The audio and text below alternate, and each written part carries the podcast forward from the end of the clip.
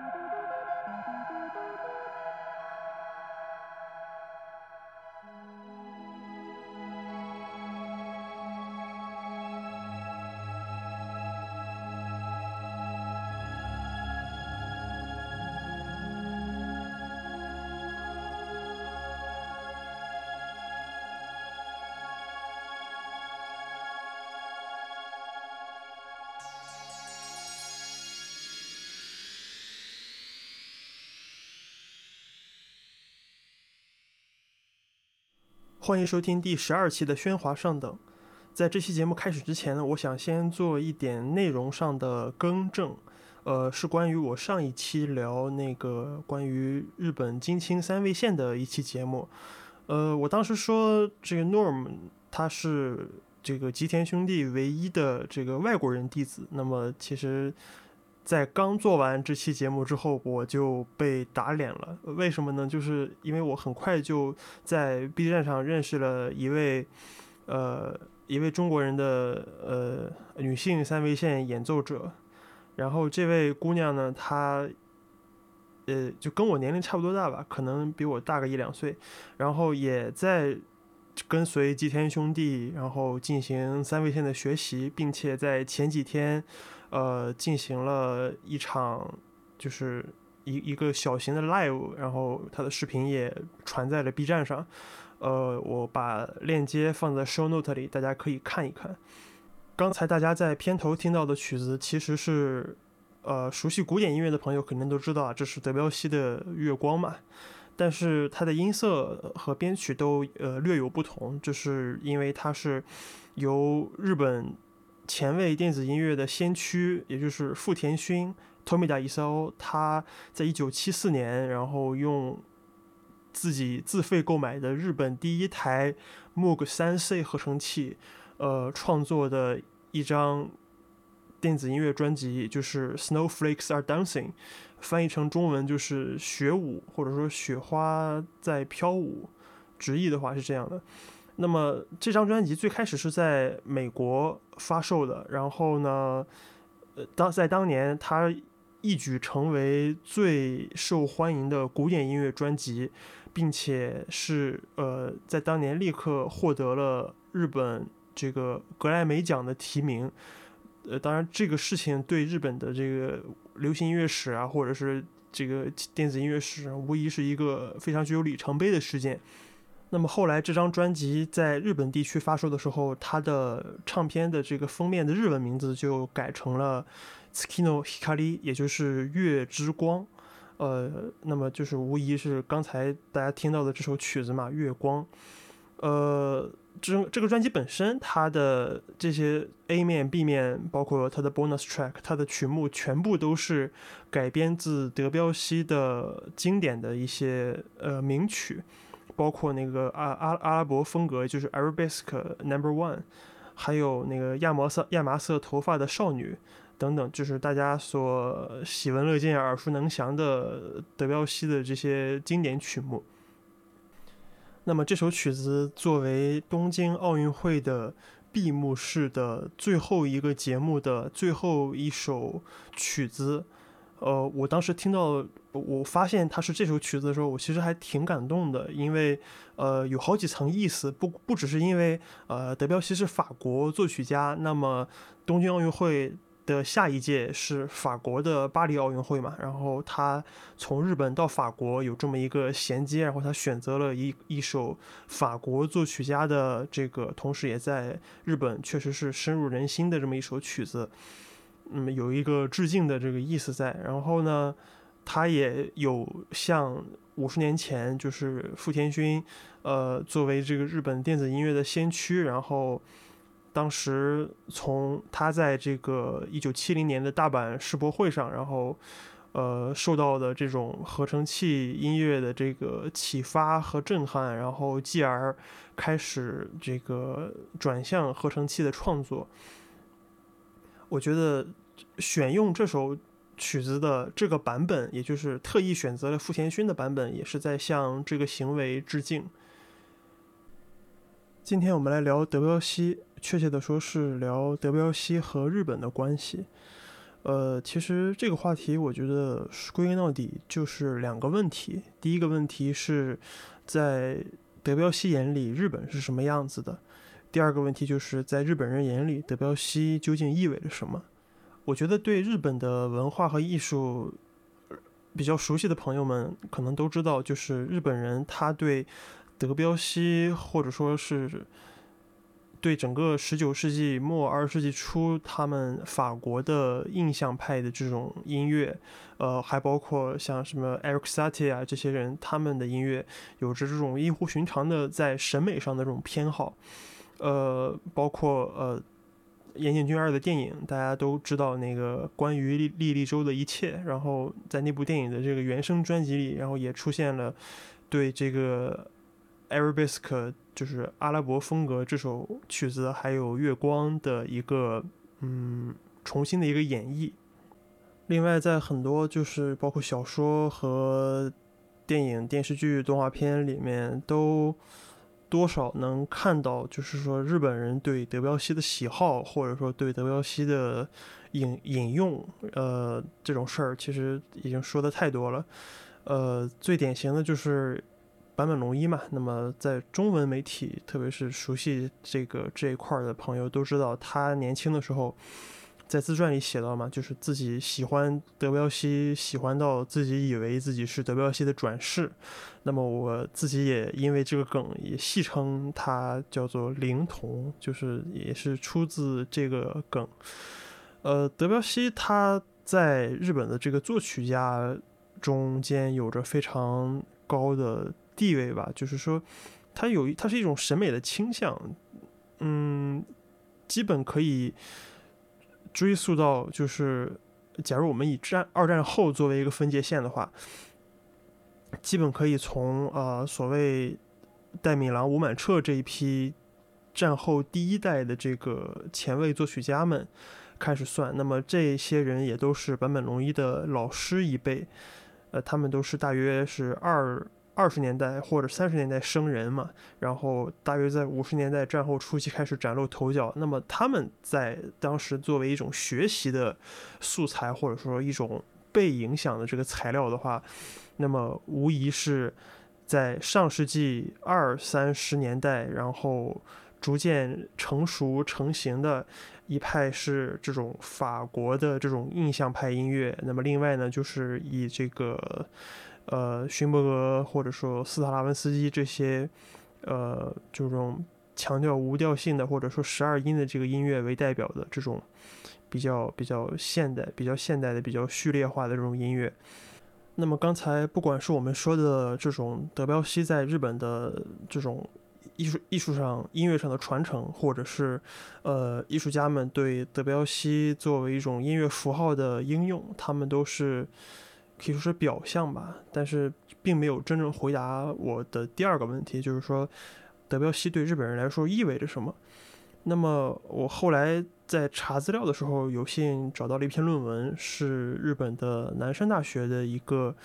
一位研究者，叫做安藤真诚安斗马斯米，然后他写的一篇论文，呃，题目叫做。呃，直译过来的话，就是关于德彪西与日本主义的音乐社会学考察。呃，我把这个论文的下载链接也贴到了 show note 上，大家也可以去看一看。就是呃，原文就叫做“德彪西とジャパニズムをめぐる音楽社会学の考察”。呃，关于这个 Japanism，就是叫日本主义嘛。 呃，日本主义其实是一个跟东方主义有点像的一个词语，就是说他们指称的概念都呃，其实有类似的这个背景，都是由于十九世纪中叶以来，那么西方的这种呃近代的这些画家、艺术家们，那么他们对。来自东方，尤其是日本，包括东南亚的这种爪哇等，他们的这种呃工艺品，或者说呃就美术美术作品，就首先是以美术美术作品为主，包括这个大家所熟知的这种呃浮世绘，对这些呃艺术元素，这种东洋风或者说这种东方风格的这种异国情调的这种呃艺术的。喜好，然后逐渐的，那么形成了这这样的一种审美的，呃，符号性的这种，可以说是审美趣味吧。那么，这个 Japanism 就是日本主义，它跟这个 Japanesery 就是另外一个叫做日本趣味的这个英文词，呃，当然这两个词其实都是词源是法语，那么这个他们的意思其实在这一个层面来讲是差不多的。那么这个异国情调的角度嘛，那么在这篇论文里面，他提到了就是说，呃。这个日本主呃日本主义呢有那么几方面的定义，那么不管是这种在创作中导入一种日本的这种技法或者说动机，呃，或者是通过呃对日本美术中的这种我们他目所能见的这种原理和方法进行分析和应用，那么在这一点，其实不管是梵高啊、莫奈他们。这些近代的这些美术家们，其实不难想象或者不难理解，他们的作品中其实有很多这种呃练习嘛，或者说有这种对这种东方技法的呃纳入在他纳入到他们的创作框架中的尝试。呃，另外呢，就是呃还有另外有一句我翻译过来就是日本的异国情调中将自然主义的动机部分，呃。被有意的，就是急速消化。当然，我在这里的翻译可能不太准确，就是有有，因为这个句子比较长嘛。然后我我我当时可能看的比较匆忙，呃，但是我的理解应该是差不多的。就是我把这件事情跟呃音乐做一个横向的比较，就是说。呃，十九世纪、二十世纪初的，无论是美术还是音乐，它都试图去摆脱这种呃欧洲这过去就是从文艺复兴、启蒙运动以来的这种非常结构化的、非常非常功能化的这样的一种东西。那么放在呃美术层面，就是所谓的这种透视法嘛，就是远远近的这种关系。那么呃，印象派所谓就就破用这种颜色，用这种所谓呃借借用来自东方的这种技法或者说技巧，以及他们的这种审美，去破掉了这种所谓呃非常非常规矩的东西，然后开始玩一些比较写意的，呃，包括什么呃莫奈什么日出印象之类的画。那么在音乐层面呢，就是说呃古典的这种我们叫功能和声。就是非常呃，非常非常有有有节奏，或者说一板一眼的，就是主功能和弦、下属功能和弦、属功能和弦。那么，呃，在这呃音乐的结构在这几种功能之间来回呃跳转的这种形式，那么经过经过印象派以来的这种呃。可以说艺术运动或者说音呃音乐家的这种探探索吧，然后逐渐的呃抛弃这呃这种所谓的功能化或者说呃弱化它的这种调性调式的这种功能，那么更加强调呃和弦或者说音乐本身的这种色彩性的东西。我觉得想要用一句话概括，比如说德彪西的音乐艺术受到了东方文化的影响，那当然非常简单，就是几乎可以不负责任的说出来，也不需要去做一些呃额外的考证，因为有非常浅显的事实摆在那里嘛，就是无论是这种呃日本艺术输出至西洋的这种证据。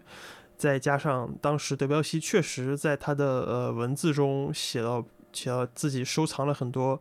呃，包括日本浮世绘在内的这种东方艺术工艺品，但是他的这种对音乐上的影响具体是出自哪里，以及他更掰扯到一些细节上的东西的时候，我觉得这个是我这今天这期节目想要去探讨的一个。重点吧，德彪西在一九零三年创作的代表作《海》，呃，德文叫做《拉麦》，他的作品的这个乐谱的封面就是非常著名的葛饰北斋的《神奈川冲浪里》。那么我们这个我们可以非常。确信的说，那么这个日本的这种视觉艺术无疑是影响了他作为印象主义的这样的一种象征性的符号性的想象，但是在音乐层面，就是作为呃我我们叫所谓东方五声音阶也好，说这个呃这种音音乐的元素也好，这种和声的丰富性的色彩也好，德彪西真的就是很确定或者很明确的受到来自日本的影响吗？我们可以先稍微听一下这段德彪西的《海》。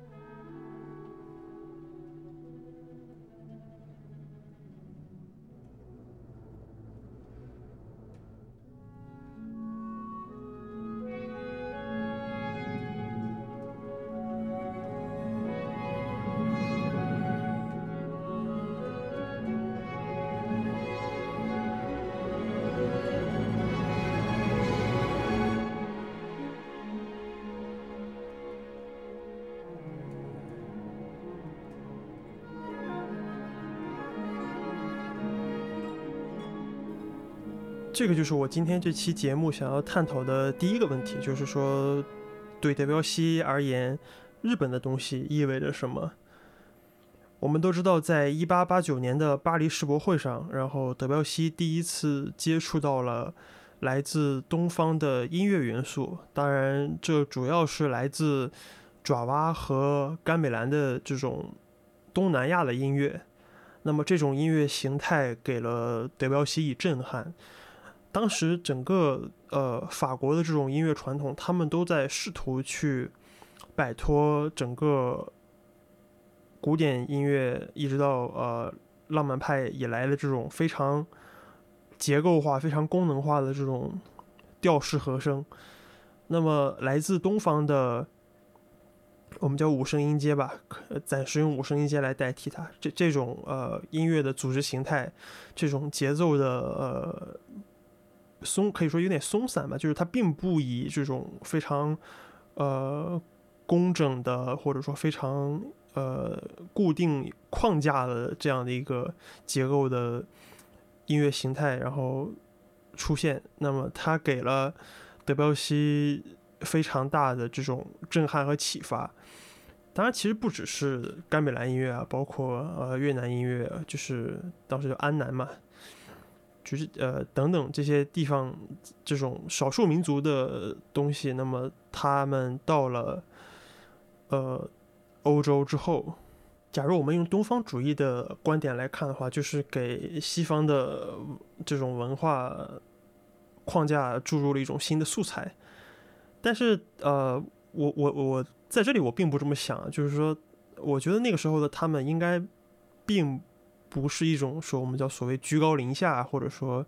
呃，用日语讲就五月开了没线嘛，就是从上而下的视线去去看这个来自东方的素材，而真的是把他们作为一种比如说启发，我我或者说叫叫 inspiration 之类的东西来来看待。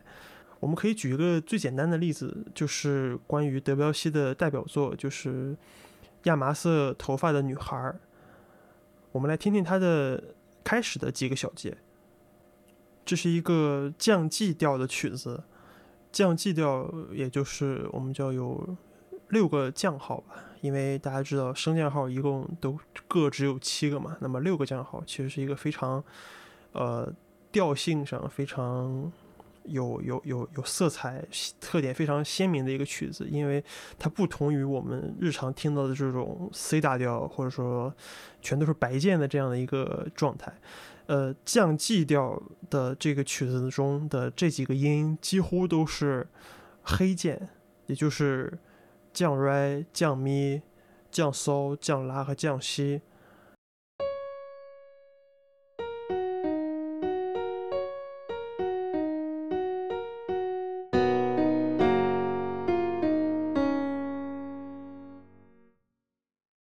我觉得家里有钢琴的听众，或者是手机上装有 GarageBand 这样的简易的这种钢琴音音乐 APP 的朋友，都可以试一下。就是你只弹这几个黑键，从呃高音降降 Re 开始，然后一直往下弹，然后弹这么几个爬音，呃，这就是德彪西的这个亚麻色女孩的少女的这个开头的这几个音，完全一致。当然我因为我是呃。自己这个视唱练耳并不是特别好，我是看了一篇论文里提供的谱例之后，我才去把这几个音扒下来的。因为我最早开始扒的时候，我没有意识到这个就是非常标准的这个调的问题，我可能我的就我的耳朵没有那么那么敏感，或者不是一个很很很固定的调，所以我当时把它扒成了一个白键。呃，但其实它的这个原原谱是一个降 G 点的，这些这些键几乎都是黑键的一个曲子。但是呃，后面它最后几个音有两个和弦嘛，但是这和弦倒也不复杂，就是在这个调内，它分别是一个四级和弦和一个一级和弦，就是我们叫下属或者说主。就这个它它倒并不复杂，只是说这种呃这五个音。呃，形成了构成了一种呃这种我们叫 pentatonic，就是五声音阶。那么这种形态的音乐作为一种素材，给了当时呃正在试图从欧洲古典音乐系统当中脱离开来的德彪西以新的启示或者说启发。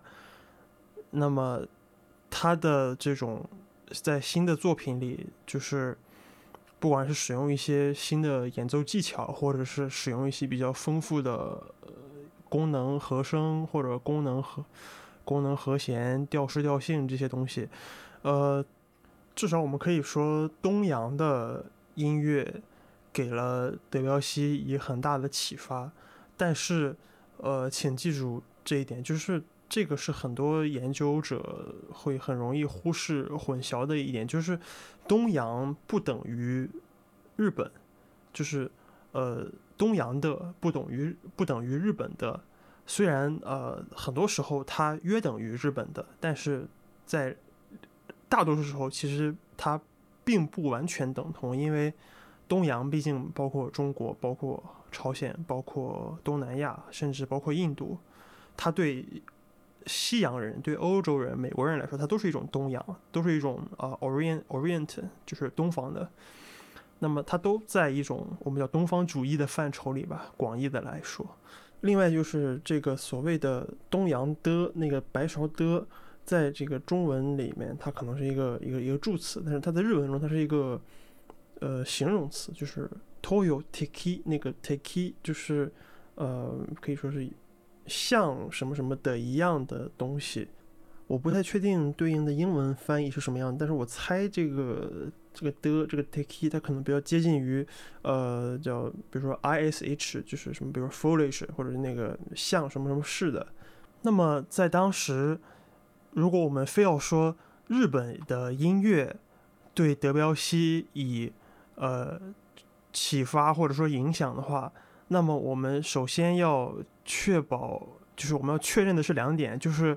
呃，第一点就是德彪西是否有跟日本的音乐家们接触过；第二点就是德彪西是否有呃听过日本的音乐。呃，第二点其实已经很难考证了，因为在那个时候是呃刚刚有这个。这种蜡盘录音技术，就是留声筒、留声机刚刚出现。我我们知道，在电气时代，就是第二次工业革命逐渐完成之后，那这种技术的普及其实很快了。就是一八九五年前后，电影技术才刚刚被发明，然后十年左右的时间，在中国就已经有了呃。至少在上海，在北京就已经陆续有人开始用这个这种技术开始去做一些东西。那么，呃，当然我我自己作为这个所谓电影电影学院的学生吧，就是我可能不是特别认同，呃，这种所谓《定军山》是中国第一部电影的这个观点。当然，这不是我们今天要讨论的重点。我们要说的是，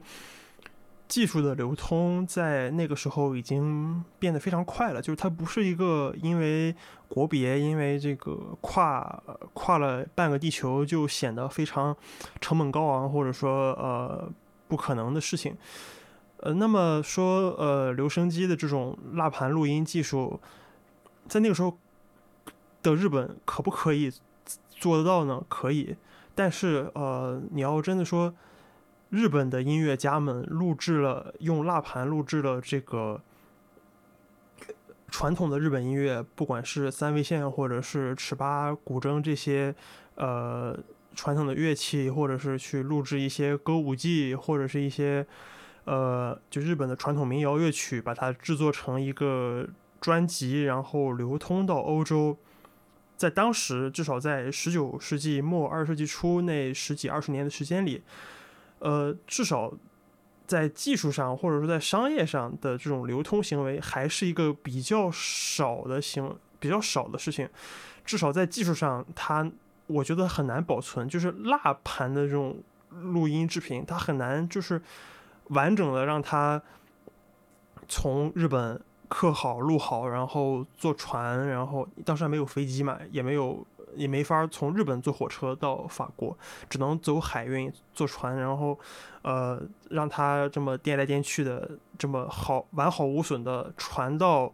法国，传到欧洲，然后再被德彪西买到或者说听到看到，我觉得这个过程这个流通过程是非常困难的。再加上当时尽管有世博会能够促进这个国与国之间的呃贸易往来、文化交流，但是呃对日本而言，因为日本那个时候刚刚明治维新没有多久嘛，然后呃整个日本的古典音乐就是民乐或呃日语日语叫邦乐 （hogaku），它那个整个体系也正处在一个呃。百废待兴的一个阶段，因为明治维新整个过程中，民乐是因为随着武士阶层的废除，然后民乐变得逐渐不受重视，然后又经历了一个从不受重视到重新建立受重视的一个过程。那么在这个过程中，我觉得民乐的，就是日本古古典音乐的这个邦乐的艺术家们很难说，真的作为一个呃。所谓文化交流的使者吧，然后来到呃欧洲，当然其实是有的，就是比如说他这个论文里举了个例例子，叫做呃这个叫做川上真奴，是一位古筝的演奏家。那么他是来到呃一九零零年的巴黎万博会，就是世界博览会，呃，然后在当时就作为一个就是。呃，文化产品的一个输出和交流吧。然后，另外还有一个叫做川上英二郎的一位歌舞伎表演者，然后和他一起，然后在这个巴黎这里进行演出。很难考证这个德彪西到底有没有，就是说去看过他们的演出，因为没有任何史料去。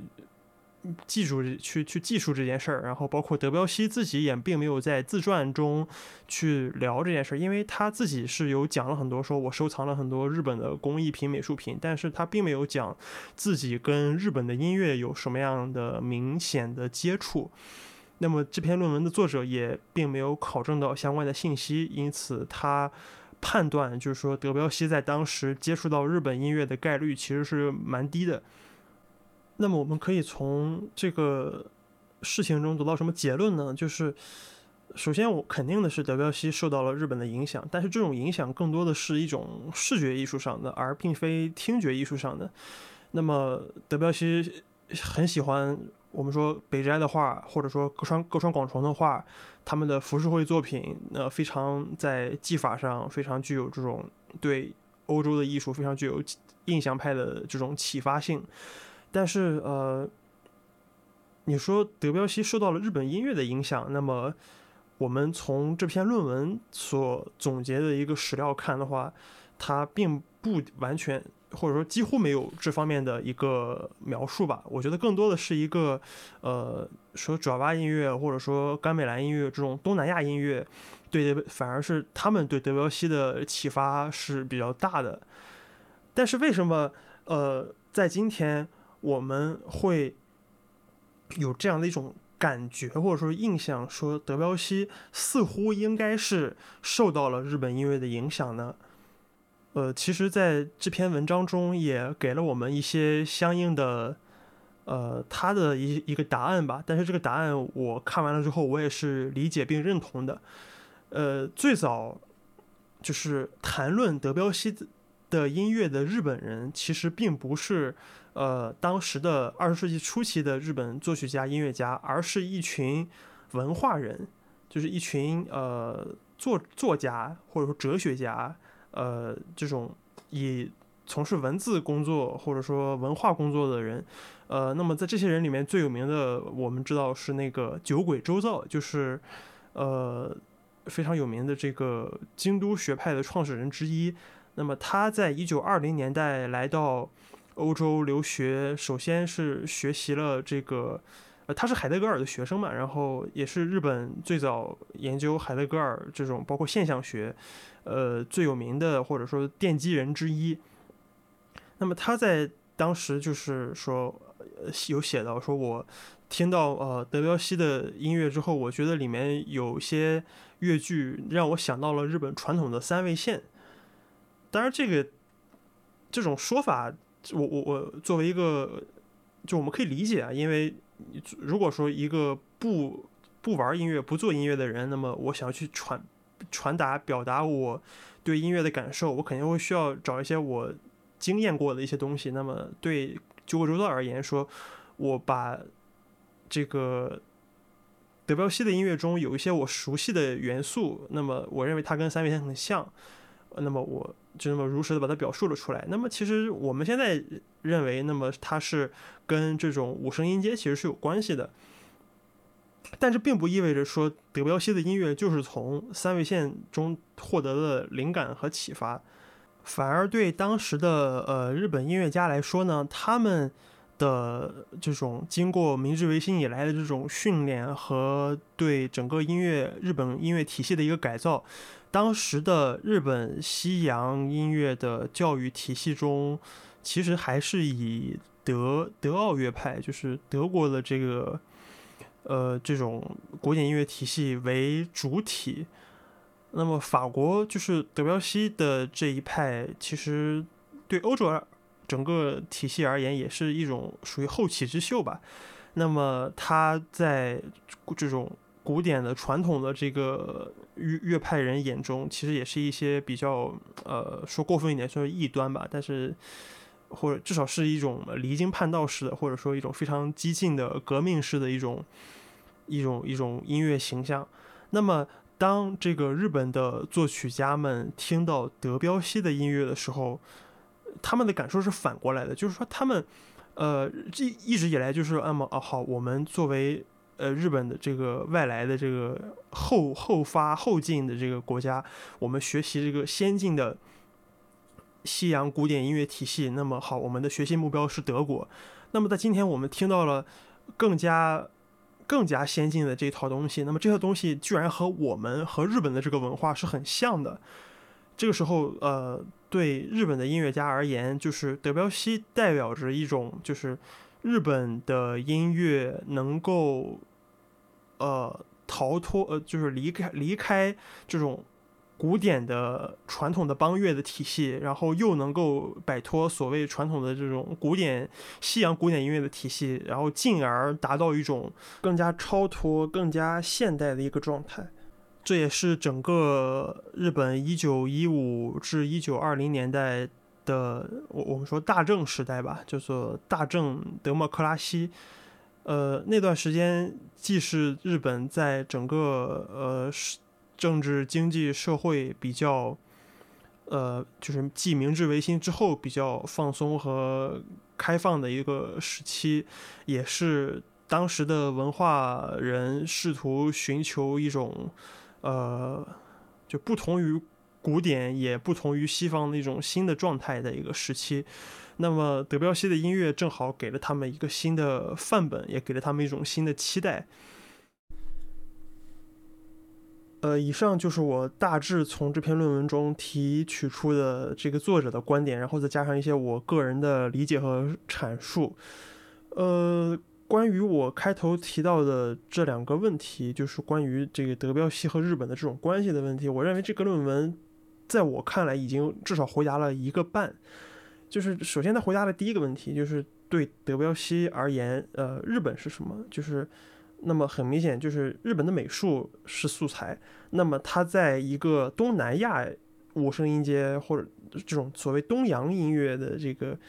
印象，或者说作为一种素材的一个基础上，那么他想象了一种日本的，呃，日本的这种美学、日本的情调。然后，那么他既然继而做了呃那个大海那个拉麦克那个作品，那么。所谓致敬格式北斋也好，怎么也好，那么另外他在其他的作品中，包括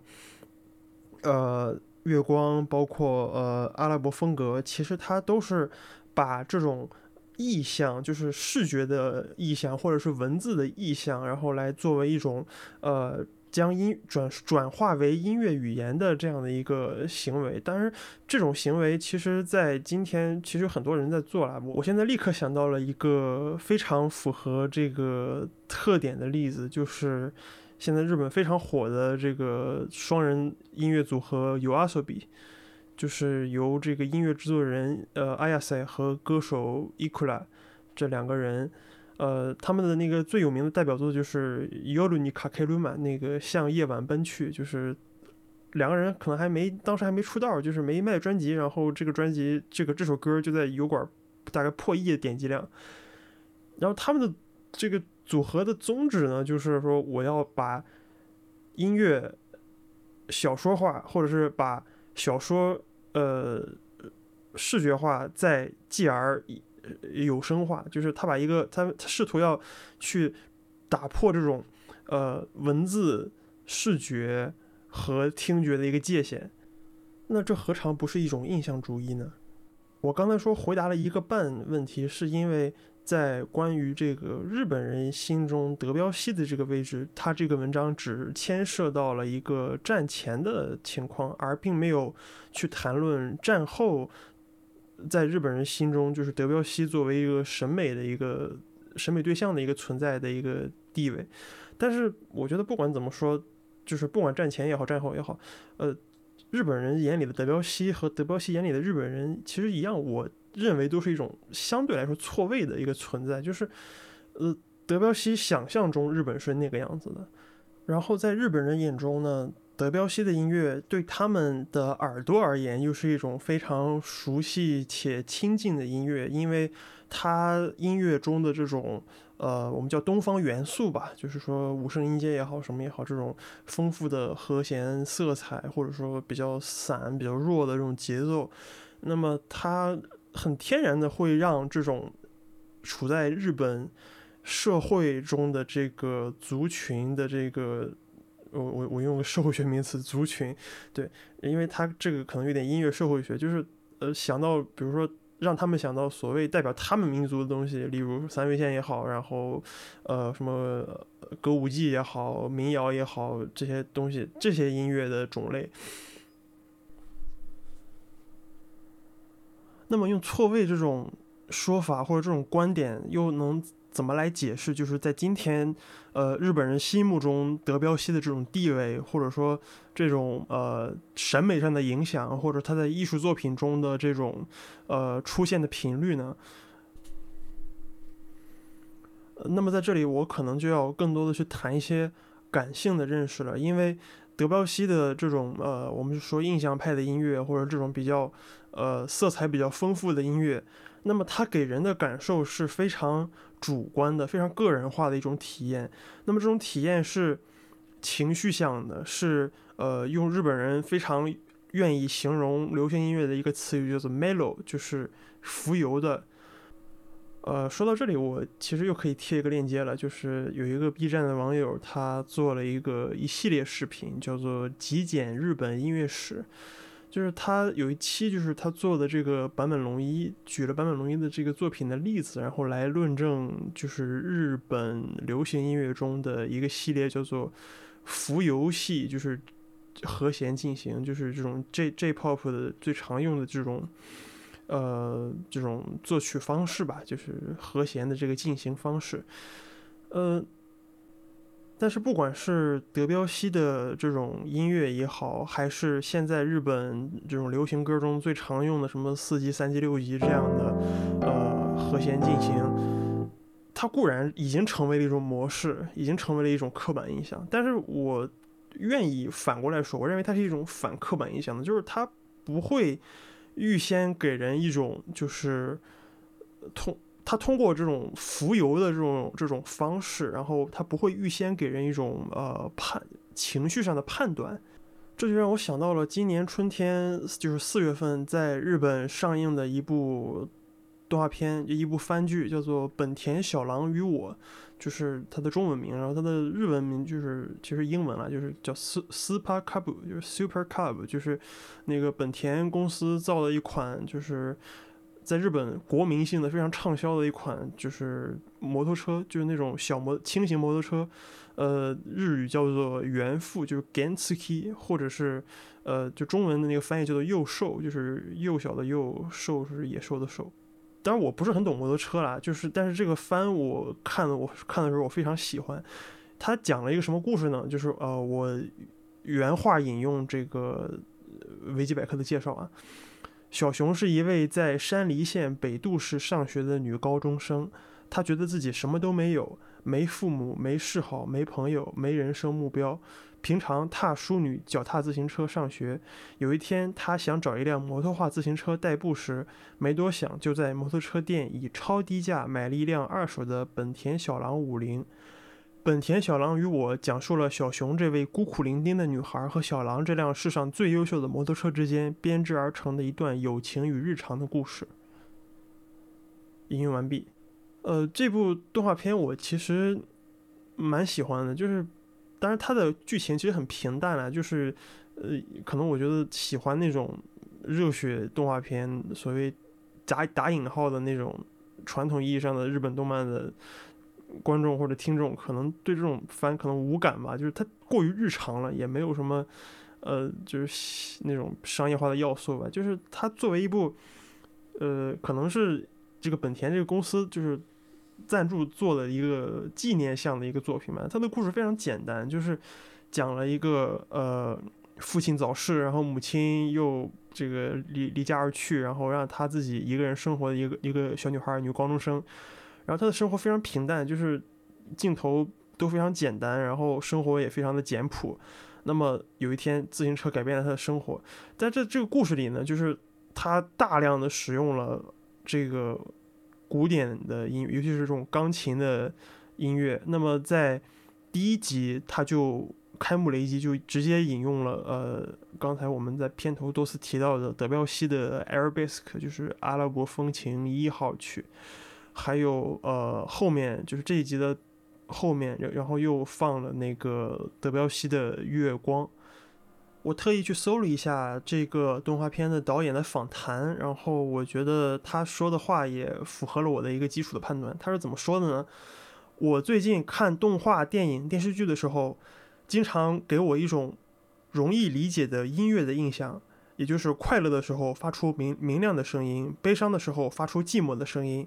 这对有些作品来说是正确的演出，但隐藏在演员的表演里，音乐的印象则不太能够留下。这一点让我非常在意。大卫·芬奇导演的电影《七宗罪》中有一首音乐让我印象深刻，这首曲子是巴赫的《季弦上的咏叹调》。在图书馆的场景里，守卫开始播放唱片，这样就被音乐所带入，编织出了时间流逝的点滴。音乐和影像都给我留下了深刻的印象。我觉得他们是导演的两个轮子。那个时候的记忆特别鲜明。想什么时候在什么地方做这样的演出？第一次读到本田小狼的原作小说时，我就觉得古典音乐好像很合适。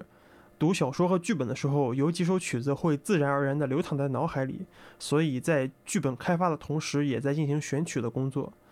我们这次创作的作品是以本田小狼为主题的。这样超大型的商品，我认为只要人类的历史还在继续，它就不会消失。因此，我就在想，如果有什么音乐是超过了一百年还在为人所传颂的话，那这就是符合这部片子的最好最好的选择了。因此，使用古典音乐是非常自然的选择。至于德彪西的话，则是我个人的喜好。其他的诸如萨蒂、李斯特、肖邦，我都在用。我尽量选择耳熟能详的曲子，并且基本上都是钢琴独奏曲。引用完毕。呃，这里我其实我们其实看的就很清楚了，就是动画导演作为一个创作者，那么他选用音乐，那么这个过程其实就是在进行一种我我我就是我们叫蒙太奇嘛。那么这个蒙太奇最早其实描述的就是一种声音和画面的这种对位关系，继而产生一种新的理念或者是意义的一种超越影像本身的一个存在。